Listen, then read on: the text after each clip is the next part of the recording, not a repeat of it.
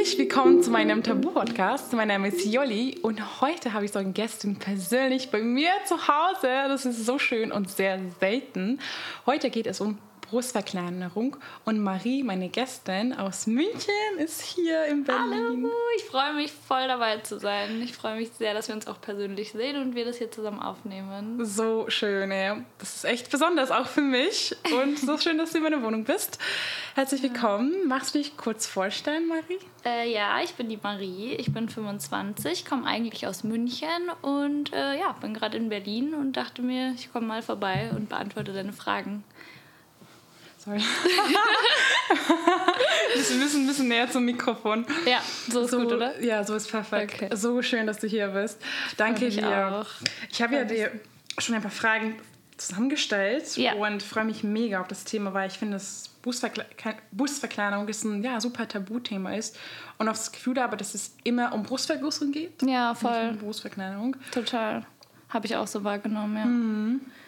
Wie ist deine Reise? Wie hast du überhaupt bei dir angefangen? Ähm, bei mir, ich habe immer schon relativ große Brüste gehabt, schon seit ich so 14 bin, 15. Und es war auch immer so, ich hatte ehrlich gesagt immer so den Spitznamen oder manche Leute habe ich so mitbekommen, dass sie so gesagt haben, so ja, die Marie mit den großen Brüsten oder so Big Boobs Marie oder bla bla bla, war nicht so schön für mich, also sowas zu hören, weil es hat mich immer belastet. Also es gab so andere in meinem Umfeld, die halt so waren, oh Mann, ich habe so kleine Brüste, meine Brüste wachsen nicht und bei dir sind die schon so weit und so. Und ich dachte mir so, ja, ich will gar nicht so große Brüste haben, ich wünsche, es wäre weniger.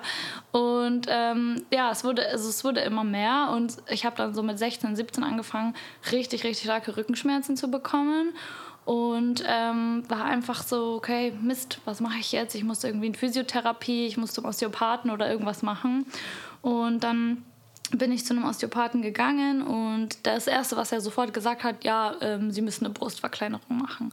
Und ich war so, hä, was? Ich so, wie Brustverkleinerung? Nee, um Gottes Willen. Und ich war so total geschockt und ich dachte mir, nee, es ist so ein großer Eingriff, das äh, kann ich mir nicht vorstellen.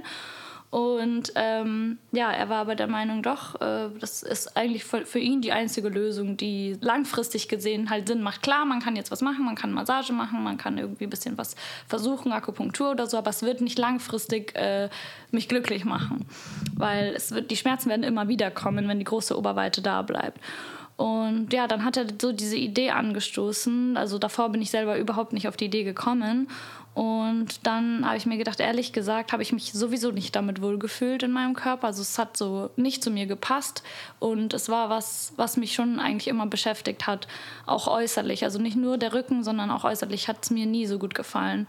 Und ähm, ja, dann habe ich mich mit dem Thema intensiver auseinandergesetzt. Die Rückenschmerzen wurden auch immer schlimmer.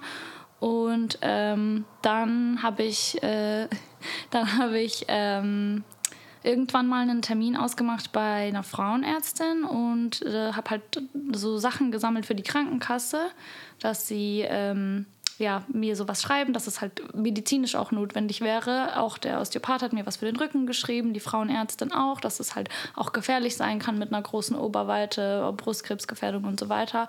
Und äh, dann bin ich damit zur Krankenkasse gegangen und äh, ja, das waren so die ersten Schritte wie es dazu gekommen ist. Mhm, mhm. Okay, ja, du hast schon mega viel erzählt. Wow, ich wollte die ganze Zeit so, nein, du hast sehr viele Fragen beantwortet. Perfekt, perfekt. Und ähm, kurze Frage, wann, wie alt warst du? Ähm, weil ich finde das bei jedem ist unterschiedlich. Ähm, wie alt warst du, als du also du warst 14, meintest du, als deine Brüste angefangen zu wachsen? Oder waren sie schon dann schon für deine, also größer oder? Ähm, ich würde sagen, so mit 15 waren sie so, wie sie am Ende dann auch waren. So mit 14 hat so langsam an, also mit 13 habe ich schon Brüste gehabt, die schon so gutes B-Körbchen waren, vielleicht sogar schon fast C. Und dann ist es immer größer geworden. Und dann mit äh, so 15 war es schon bei E. Und das war so, ähm, das Problem war, ich, also ich bin ja auch relativ zierlich eher gebaut und ich hatte halt einen sehr engen Umfang und halt eine große Oberweite. Das heißt, es war auch super schwer für mich, so BHs zu finden oder so, weil es gibt halt mit großem Körbchen, aber dann ist auch immer der Umfang groß. Und ich bin immer verzweifelt. Ich habe oft geheult, bei, wenn ich Bikinis einkaufen gegangen bin oder BHs, weil ich habe nie was gefunden. Ich habe mich dann immer im Spiegel angeschaut, dachte mir, oh Gott, ich bin so hässlich und es passt nichts zusammen und das ist viel zu groß für meinen Körper. Und ich war damals halt so mit 15, 16 noch viel zierlicher, als ich jetzt bin. Und ja. Hm. Ja.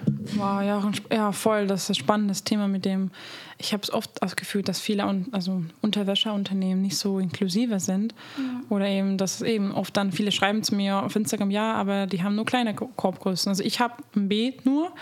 Und zum Beispiel bei mir war so, dass meine Brüste relativ früh angefangen zu wachsen. Und die haben halt schnell aufgehört, aber ich war alle die ersten Mädels, die Brüste hat. Und ich habe mich so geschämt damals, weil ähm, ich war in Umkleidekabine und es war noch ein Grundschule. Und damals war irgendwie, niemand hatte Brüste außer ich. Und irgendwie war das erste Mal, auch wenn die Jungs so, hat schon komisch, habe mich so versteckt. Und ich weiß, danach haben sie aufgehört zu wachsen. Aber ich weiß am Anfang, boah, es war irgendwie, ich finde, als Jugendliche, das ist so eine schwere Phase, weil du meinst, du wurdest ja auch gemobbt oder äh, wie gehst, also wie hast du damit mental umgegangen oder konntest du es gut verkraften oder? Ähm, also ich würde es vielleicht nicht direkt als Mobbing bezeichnen, weil es war nie, also ich glaube, es war nie als Mobbing im Anführungszeichen so gemeint. Es haben auch Leute gesagt, die mich mögen, aber es war so als, ähm, ich weiß nicht, ob Jugendliche vielleicht auch einfach so sind, es war so als Markenzeichen quasi, weil das Problem war, meine beste Freundin, mit der ich damals so jeden Tag was gemacht habe, hieß halt auch Marie. Und um uns halt so auseinanderzuhalten, war es halt so, ja, das ist die Marie mit den großen Brüsten. So, weil daran wurde ich quasi erkannt, in Anführungszeichen. Und trotzdem habe ich es ein bisschen auch als Mobbing empfunden. Also es war nicht so schön immer. Ja, okay, verstehe. Ja, glaube ich. Ist auch nicht schön. Und wie war das zum Beispiel, ja, wenn ich fragen darf, mit Männern? Hat das äh, wie jetzt, also ich habe zum Beispiel einen anderen Podcast vorgehört, wo die Frau meinte, dass sie 16 schon so eine große Oberweite hatte, dass sie ganz viele ältere Männer sie immer angestarrt haben und Stress und das super, super sich gestört hat. Was bei dir? Ja, also ähnlich. Genauso eigentlich. Ich wurde oft angestarrt. Ich wurde auch oft in der Therme auch zum Beispiel angesprochen von Leuten sogar, also angestarrt und angesprochen, kamen die zu mir, ja, hey, ähm, sag mal, sind die operiert oder was hast du da gemacht und sowas, ja. Also habe ich auch so erf erfahren. wow, das, ich frage mich, wie man sich sowas traut. Also, also ich weiß natürlich nicht, hoffentlich war es nett irgendwie formuliert, aber ich weiß auch nicht, ich gehe auch nicht zu random Leuten hin. Ah ja, ich meine, als Kompliment, aber wahrscheinlich natürlich für dich da eine dringende Sache, weil du eben das, du meintest selber, dass du ja zu groß fandest. Ja. Und dass du ja, hast das Gefühl gehabt, dass du es, also als du die erste Mal von Bus bei keinem gehört hast, war das für dich, du hast gesagt, es war für ein No-Go erstmal, mhm. aber danach, wie, was hat sich so quasi um, warum hat sich umgeswitcht bei dir? Das ist eine gute Frage. Ich glaube, dass ich älter geworden bin und dadurch, dass ich dann ja auch reifer automatisch geworden bin, habe ich mir gedacht, warte mal, vielleicht ist es doch gar nicht so eine blöde Sache. Und außerdem geht es gar nicht unbedingt jetzt per se um Schönheit, sondern es hat auch super viel mit der Gesundheit zu tun. Und ähm, irgendwie konnte ich mich immer mehr damit dann anfreunden, weil ich war damals so, dachte ich so, nee, Schönheits-OPs gehen gar nicht und das geht nicht und ich würde niemals sowas machen. Ähm, aber ja, mit der Zeit habe ich gemerkt, okay, Marie, ich glaube, das könnte dein Leben verändern. So, du würdest dich danach viel wohler und besser fühlen. Mhm. Und findest du, dass ein Schönheits-OP ist? Weil ich finde, weil du ja gesundheitlicher, also du hast ja Rückenschmerzen gehabt und Schmerzen. Ich finde, das ist halt, ich weiß nicht, ich, ich weiß nicht, ich finde es spannend, ich frage mich, wo die Grenze ist, Schönheits-OP, weil für mich ist ein Schönheits-OP meistens für da, dass du was sagen, ja, ja, gut, ich weiß auch nicht, die, ne? Also bei dir ist ja, du hattest ja einen Grund gehabt dafür, außer dass du das Schöne haben wolltest, einfach weil du Schmerzen hattest. Ja, ich finde es auch super schwierig, da die Grenze zu ziehen. Ähm, ich hab's, also ich würde sagen, dass mein ausschlaggebender Grund tatsächlich die Gesundheit war weshalb ich auch, was ich kurz schon angesprochen habe, das auch eigentlich über die Krankenkasse laufen lassen wollte, weil ähm, mein Orthopäde derjenige war, der gesagt hat, es muss gesundheitlich gemacht werden wegen deinem Rücken. Deswegen würde ich es nicht als Schönheits-OP bezeichnen, weil es nicht die Intention war, okay, ich finde es nicht schön, ich will was ändern, sondern es kam aus dem gesundheitlichen Aspekt heraus. Ja. Ja, eben, eben, deswegen ja, dachte ich mir auch. Und genau, dann hast du ja alles eingereicht bei der Krankenkasse. Und äh, war das dann einfach, dass sie die Kosten übernehmen für dich? Ähm, nee, das war überhaupt nicht einfach. Und ähm, es war, also die haben es nicht übernommen. Also sie haben es gar nicht übernommen. Ich habe alles zusammen gehabt und habe es eingereicht, aber es wurde nicht übernommen. Was? Ja. Hä, das habe ich noch nie gehört. Ja, doch. Obwohl du Schmerzen hattest. Ja. Und obwohl du bei einem Osteopathen warst. Ja, auch beim Frauenarzt und bei, bei welchem Arzt war ich noch? Ich war bei drei verschiedenen Ärzten und alle drei haben mir was geschrieben und haben gesagt, das ist medizinisch notwendig, aber die Krankenkasse hat es abgelehnt. Und kann man da keinen Widerspruch rein? Oder, oder verstehe ich nicht? Ähm, man könnte Widerspruch einlegen. Das Problem ist, dass ähm, die haben ihre eigenen Ärzte und die überprüfen nochmal alles. Und die Ärzte sind natürlich auf der Seite der Krankenkasse und deswegen machen die es halt so, dass ähm, ja, es am besten nicht übernommen wird. Okay, darf ich fragen, wie viel das gekostet hat?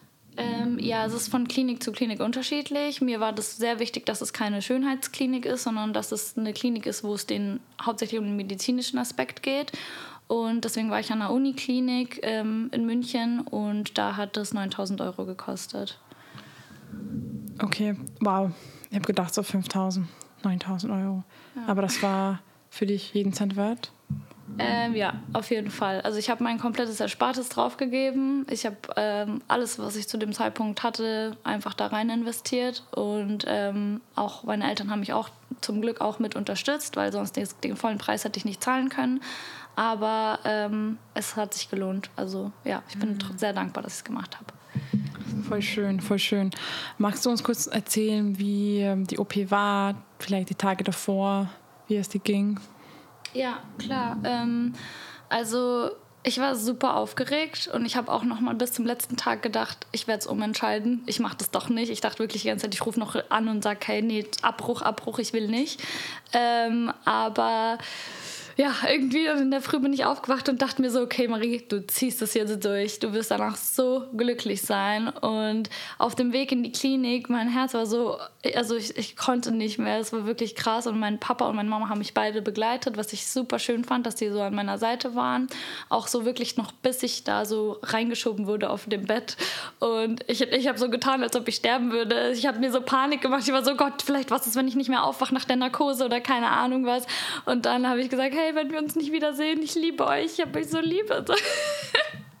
ja, ich habe mich schon ein bisschen reingesteigert, aber nervös. Wie süß, aber ich fand es ganz ehrlich, das ist so verständlich. Ja. Das ist ein krasser Eingriff, auch deine erste OP gewesen, oder? Äh, ja, doch, eigentlich ja. Ja, ja also das ja. ist ganz selbstverständlich, dass du dann Angst hast und aufgeregt bist. Ja. Ja, bin ich genauso, also fühle ich sehr, vor allem ja, ist auch ein krasser Life-Changing, ne? Ding ist schon ja. nicht so, dass es dann, ne? Hast du, ja. Voll. Also, ja. und ich hatte auch so Angst, weil ich war so, was, was ist, wenn ich aufwache? Ist das dann irgendwie, wie fühlt sich das an? Und ist das dann, also, keine Ahnung, das ist ja ein ganz anderes Gefühl einfach dann. So, ja. es ist ja nicht so, dass man sein Bein bricht und es wird wieder zusammen, also es sieht halt dann davor eigentlich wahrscheinlich genauso aus wie danach, ja. weißt du? Aber da ist es halt auch so ein, also so eine optische Veränderung und so eine körperliche krasse Veränderung. Also es war schon aufregend auf jeden Fall. Glaube ich dir. Und wie lange ging die OP dann? Ähm, die ging, also geplant war zweieinhalb bis drei Stunden, aber es war deutlich länger. Also ich war fünfeinhalb Stunden im OP. Meine Mama hatte schon komplette Panik. Die war schon so, Gott, was ist passiert? Ist irgendwas Schlimmes passiert und so. Aber das ist eigentlich gar nichts Schlimmes passiert, sondern ich hatte einen ähm, Chirurgen, der sehr perfektionistisch war und der wollte das einfach perfekt hinkriegen.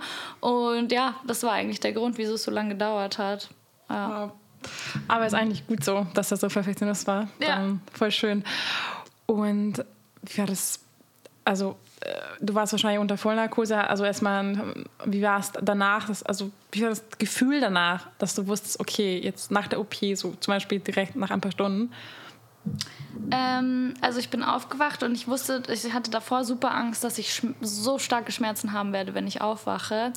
Aber ich bin aufgewacht und das Erste, was ich mir dachte, war, oh, es tut ja gar nicht so weh eigentlich. Und ähm, dann habe ich so geguckt und habe so gesehen, boah, irgendwie, okay, die sind viel kleiner, aber die sind so hart, die waren so angeschwollen, weil alles halt so richtig so geschwollen von der OP war, weißt du, so alles auch blau und so richtig dick und ich hatte so einen ähm, Stütz-BH schon an und das, die haben schon alles so gemacht und ich habe nur so nach unten geschaut und war so, ah, okay, ah, krass. So, und was ich mir auch dachte, muss ich ehrlicherweise sagen, das erste auch, was ich dachte, war, scheiße, ich wollte sie eigentlich noch kleiner.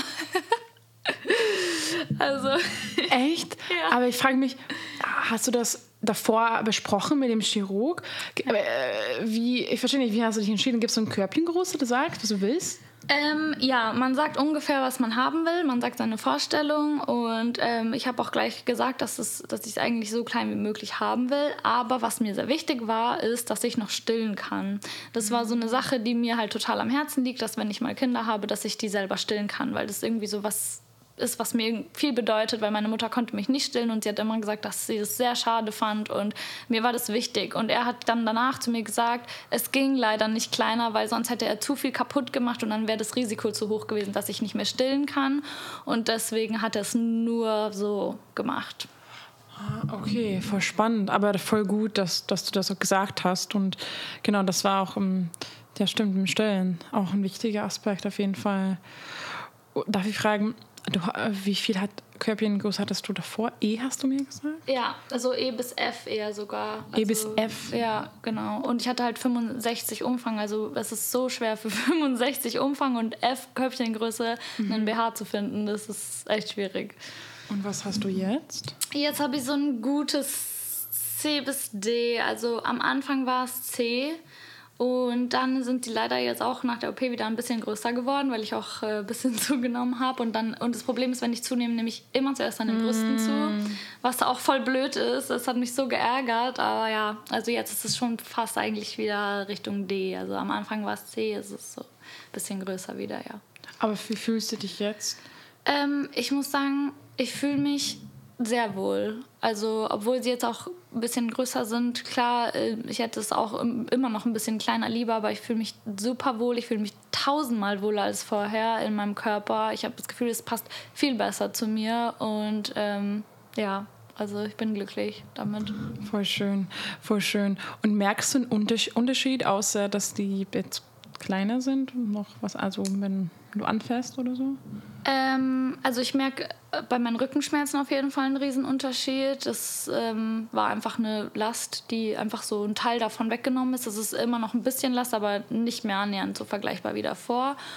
Und ähm, ja, es fühlt sich auch anders an. also es passt so ganz gut so in so ja eine groß, größere Männerhand, sag ich mal. also ja. Geil. ne? Hauptsache, Hauptsache. Gut. Witzig, cool. Und hast du, ja, wenn ich die Frage stellen darf, hast du da Narben? Wie, wo genau befindet sich? Wie ist dein Verhältnis zu deinen Narben? Ähm, ja, ich habe Narben. Ich habe ähm, einmal unterhalb der Brust und dann geht es hoch zur Brustwarze und einmal um die Brustwarze rum. Also das nennt sich T-Schnitt. Und genau, das geht dann hoch und um die Brustwarze rum sieht man die nicht so extrem, weil die halt so von der Farbe her sehr ähnlich wie der Nippel sind. Aber die unten sieht man sehr und ähm, die hoch auch schon auch leicht. Aber irgendwie ähm, mag ich die Narben sogar. Keine Ahnung. Also am Anfang dachte ich so, Gott, das wird voll schlimm und dann irgendwie werde ich mich mit den Narben nicht wohlfühlen. Aber ich fühle mich so viel wohler als mit der großen Oberweite ohne Narben. Hm. Ja, ich habe auch so viele Narben. Tatsächlich, letztens habe ich in, letzte Woche mit einer Freundin darüber gesprochen. Ich habe gedacht, ah, ich habe gar nicht so viele Narben. Und plötzlich an meinen Körper angeguckt, ich war so, das auch, ich habe jetzt auch wegen meiner OP eine. Narbe. Und ich war so, ich habe so viele Narben, aber jeder Narbe erzählt eine Geschichte. Und bei dir ist auch so, dass ja, es hat dich dazu geführt, dass du jetzt dich wohl in den Körper fühlst. Mhm. Und ja, das ist ein, das ist eigentlich ja, voll schön und voll schön, dass du dich so wohlfühlst mit denen, dass du es auch so liebst, lieben gelernt hast. Ähm, ist auch so wichtig, weil wir haben alle Menschen haben Narben. Also das ist, ich kenne keine Person, die keine hat. Ja, das stimmt. Ja, ich bin auch voll froh, dass ich so meinen Frieden damit geschlossen habe. Und der Arzt hat von, bei mir von Anfang an gesagt, ja, äh, nur damit sie wissen, ähm, wenn sie halt dann irgendwie mit jemandem etwas haben, der, der oder diejenige wird es halt sehen. Und ich habe von Anfang an gesagt, das ist mir egal. Weil, ähm, ja, also es ist halt dann so, ist mir tausendmal lieber. Deswegen. Voll schön, voll schön. Als du deine OP hattest, war das vor drei Jahren, ja. hast du mir erzählt. Ähm, war es in Beziehung? Nee, ich war damals nicht in einer Beziehung. Ähm, genau, das war im Oktober 2019. Da war ich aus einer sehr langjährigen Beziehung raus.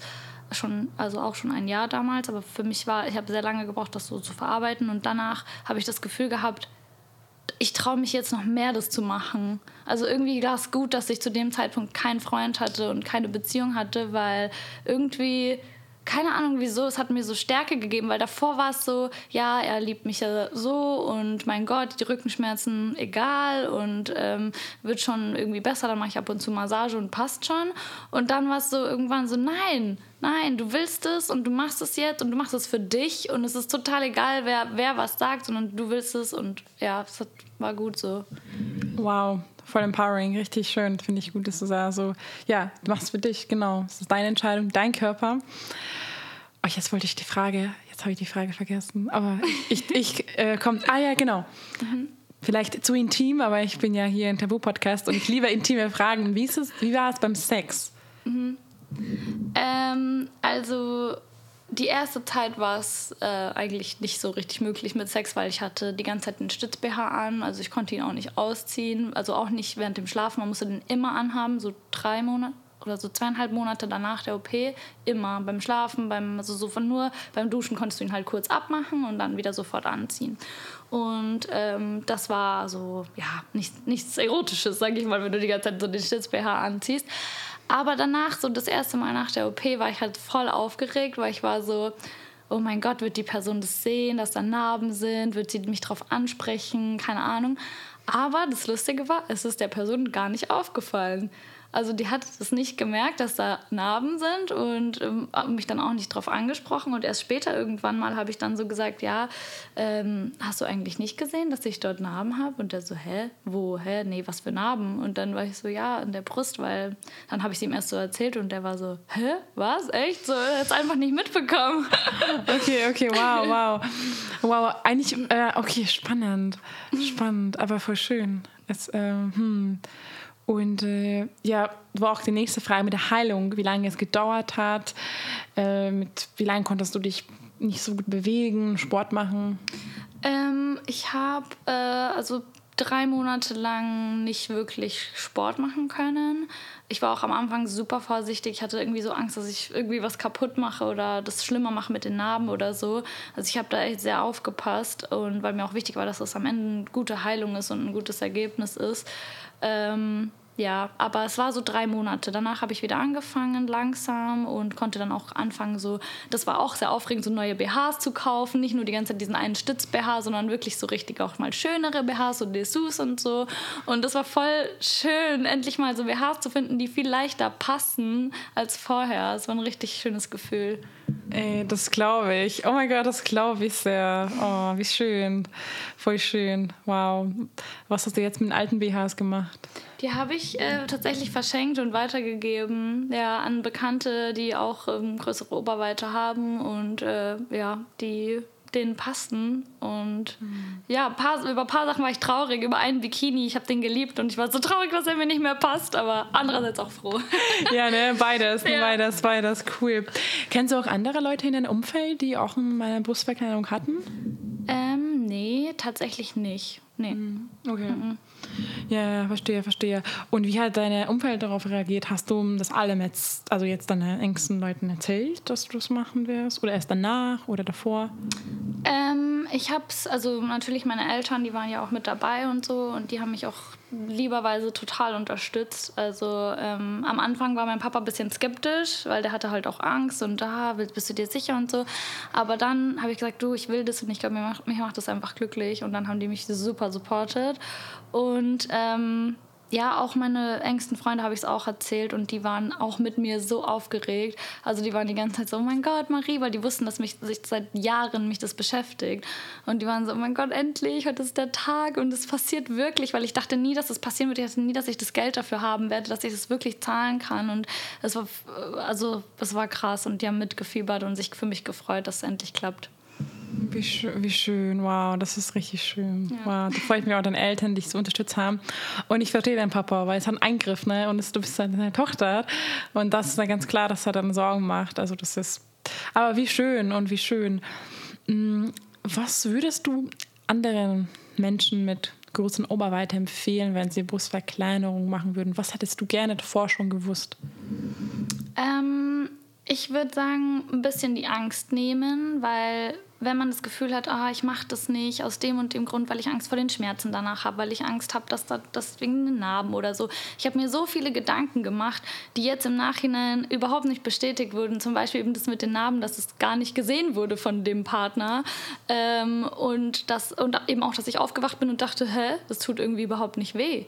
Und es, natürlich gab, war es ein bisschen Schmerzen, auch die Tage oder Wochen danach, aber nicht so, wie ich erwartet habe. Und ich kann nur sagen, wenn du da jetzt gerade das Gefühl hast, du, du würdest es gerne machen, dann mache es. Hab keine Angst vor Schmerzen, hab keine Angst vor den Narben, weil ich wirklich, ich verspreche, du wirst dich besser fühlen, 100 Prozent. Also mhm. ganz sicher. Mhm. Ja, voll schön, voll wichtig. Darf ich dein Instagram verlinken und falls Leute Fragen haben, dir schreiben können? Ähm, ja, klar. Ja, okay. Ja. Weil ich, ich glaube, ähm, ich bin auf jeden Fall kein Expertenthema. Also jetzt weiß ich schon viel. Ich habe auch vor zwei Jahren mal in meiner Story umfrage, also eine, eine, andere Person mal auch Interview gemacht, aber nur in meiner Story. Und ähm, finde ich auch sehr spannend. Das war jeden unterschiedlich. Aber eigentlich bei, ja, bei meistens ähnliche Gründe, Rückenschmerzen, fühlen sich sehr unwohl. Die meisten tatsächlich, äh, ja, einfach, wenn die wissen, dass es Möglichkeit gibt, Brustverkleinerung, dann von ganz vielen ist es, okay, ja, das mache ich. Und, ähm, aber ich finde es echt unglaublich, dass das Krankenhaus nicht übernommen hat, weil sehr, sehr viele Leute es nicht leisten können. Ja. Und das finde ich unfassbar. Ich frage mich, 9000 äh, Euro ist eine Menge Geld. Ja.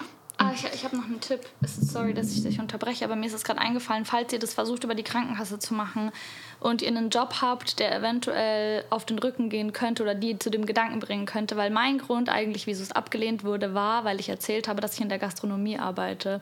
Also ich bin Studentin, aber halt nebenbei schon seit ich in der Schule bin, kellner ich. Und das war mein Fehler, dass ich das gesagt habe, weil ab dem Zeitpunkt, wo ich es gesagt habe, hat die Ärztin von der Krankenkasse, die es überprüft hat, gesagt, ach so, ja, dann kommen ihre Rückenschmerzen ja daher, dann müssen sie halt einfach den Job wechseln. Mhm. Und ich habe die ganze Zeit gedacht, ich kann den Job nicht wechseln, weil ich spare hier Geld darauf, dass ich mir diese OP leisten kann und ich, man verdient in der Gastro einfach gut durch das Trinkgeld und so weiter. Und sie hat es so leicht dahin gesagt, so nach dem Motto, wechsel den Job, aber ja, also sagt sowas nicht. Tut so, als hättet ihr einen ganz normalen Job, wo ihr keine Rückenschmerzen bekommt oder so. Ja, das ist ein guter Tipp. Sehr, sehr guter Tipp. Ja, also ja, wir sind das ist euer Körper, eure Entscheidung und das ist in der heutigen Welt. Also wie gesagt, das, das sollt ihr entscheiden und ähm, ja, danke für deine Zeit. Ähm, jetzt wollte ich noch eine Abschlussfrage, aber das habe ich schon gefragt. Gibt es noch. Achso, nee, wir haben Blitzfragen. Oh mein Gott, stimmt. Oh, oh Gott, das ist ja aufgeregt. Kenne ich noch nicht. Ähm, Spannend. Sind Blitzfragen, weil ich das äh, gest, also ich hatte gestern eine Podcast-Folge mit Mirjam und das fand ich sehr schön und sie hat den Blitzfragen gestellt und ich war so, okay. Dann äh, mache ich mal die, die, direkt den Test. Okay, ich bin gespannt. Keine Sorge, das sind echt sehr kurze. Und diesen Blitzfragen, also du sollst schnell beantworten. Okay, nicht lange drüber nachdenken. Okay. Okay, entweder oder. Also Gedanken lesen oder Zeitreisen? Zeitreisen. Fliegen können oder unterm Wasser atmen? Fliegen können. Kaffee oder Tee? Kaffee. okay. Jogginghose oder Jeans? Jogginghose. Yay! 100 ja, ja, fühle ich, fühle ich. Okay, vervollständige folgende drei Sätze oder fünf Sätze, sorry. Liebe ist für mich Familie und Erinnerungen. Hm. Gesundheit ist für mich emotional glücklich sein. Hm. Hm. Geld ist für mich ein Mittel, um an Sachen zu kommen, die einen glücklich machen. Mhm, mhm. Meine größte Stärke ist? Ähm, empathisch, empathisch sein und ähm, offen sein gegenüber allen Leuten. Mhm. Meine größte Schwäche ist? Unpünktlichkeit. Ganz klar. Fühle ich auch ein bisschen. an alle Leute da draußen. Du warst heute nur fünf Minuten zu spät. Also das ja, ist mir gar nicht aufgefallen. Also nee, ich muss ehrlich sagen, ich bin bei Terminen und auch was die Arbeit betrifft sehr pünktlich. Aber in meiner Freizeit, vor allem wenn ich nicht so eine hundertprozentig genaue Uhrzeit ausmache, komme ich eher später als früher. Also, Gut. Ja. Wenn Leute das wissen von dir, dann können sie damit rechnen. Ja, glaube ich auch. Die wissen das schon mittlerweile. ja, dann kommen sie auch später. genau. Okay, noch zwei Fragen. Welches Ziel möchtest du bis Ende des Jahres noch erreicht haben? Ähm, ich möchte mich, habe ich dir vorher gesagt, mich ein bisschen mehr mit Technik beschäftigen. Äh, ich würde gerne lernen, wie man schneiden kann, Videos schneiden und ähm, mehr für die Uni machen, meine Zulassungsarbeit anfangen zu schreiben und ähm, glücklich sein. Ja. Cool, du hast viele Ziele. Gut, nice, sehr schön. Glücklich sein, sehr schön, sehr cool. Okay, letzte Frage. Mhm. Wenn du eine Sache auf der Erde verändern könntest, was wäre das? Ich würde das Tierleid auf der Welt versuchen zu stoppen. Hm. Egal ob jetzt äh, Massentierhaltung oder auch zum Beispiel Elefantenreiten in Asien oder Tiere im Zoo, Tiere im Zirkus. Das ist was, was mich super belastet, was so ein Weltschmerz ist, den ich so mit mir trage. Fühle ich, bin gestern neben so vorbeigelaufen und jedes Mal mhm. denke ich mir so. Das ist so schlimm. Ich könnte weinen einfach immer. Hm. Das ja. ist richtig schlimm. Ja. Das ist richtig schlimm. Ja, das wäre, was ich verändern würde, auf jeden Fall. Okay, aber lass jetzt die Folge trotzdem ein bisschen glücklicher beenden. Ja. Gibt es so eine Motivation, was du anderen jungen Frauen oder eben, ja, Menschen mit einer Vulva, was ja nicht immer nur Frauen sind, äh, was eine Message, was du gerne in die Welt tragen würdest? Ähm, ja, ich würde, glaube ich, das mitgeben, was ich gestern auf dem Konzert gehört habe. Ähm, ja, ich würde sagen, verurteilt niemand anderen, und lebt euer Leben so, wie es euch glücklich macht, auch wenn es schwer ist, weil super viele Einflüsse von außen kommen und die Umwelt und euer Umfeld immer Sachen von euch erwartet. Aber die Hauptsache ist, dass ihr euren eigenen Erwartungen entspricht. Und ich glaube, dann wird man glücklich, nur so. Hm. Ja. Voll schön. Danke, Marie, dass du hier warst. War, ja. Hat mir sehr, sehr Spaß gemacht. Ja, danke, dass ich hier sein dürfte. Mir hat es auch Spaß gemacht. Sogar persönlich. Also, ja. so cool. Wir können uns drücken und wir sind nicht Voll. per Zoom. Äh, richtig nice. Äh, ja, ich hoffe, dass euch die Folge Spaß gemacht hat. Wenn ja, egal wenn ja, natürlich hat euch Spaß gemacht. Dann freue ich mich, wenn ihr ähm, eine schöne Bewertung auf Spotify hinterlässt. Fünf ja. Sterne natürlich. Minimum. Oder zehn Sterne. Gibt es zehn? Nein. oh, dann fünf. fünf und könnt ihr mir auch folgen auf Spotify ja. und natürlich Marie auf Instagram habe ich verlinkt und mein Account kennt ihr auch schon, wenn nicht dann auch verlinkt Folgt unten. ihr, diesen super süße Maus, super cooler Content. Ich habe ihr bezahlt, das zu sagen. Ja, genau. viel Geld, viel Geld. Auf jeden Fall. Gut, bis zum nächsten Mal. Danke fürs Zuhören. Dankeschön. Tschüss. Ciao.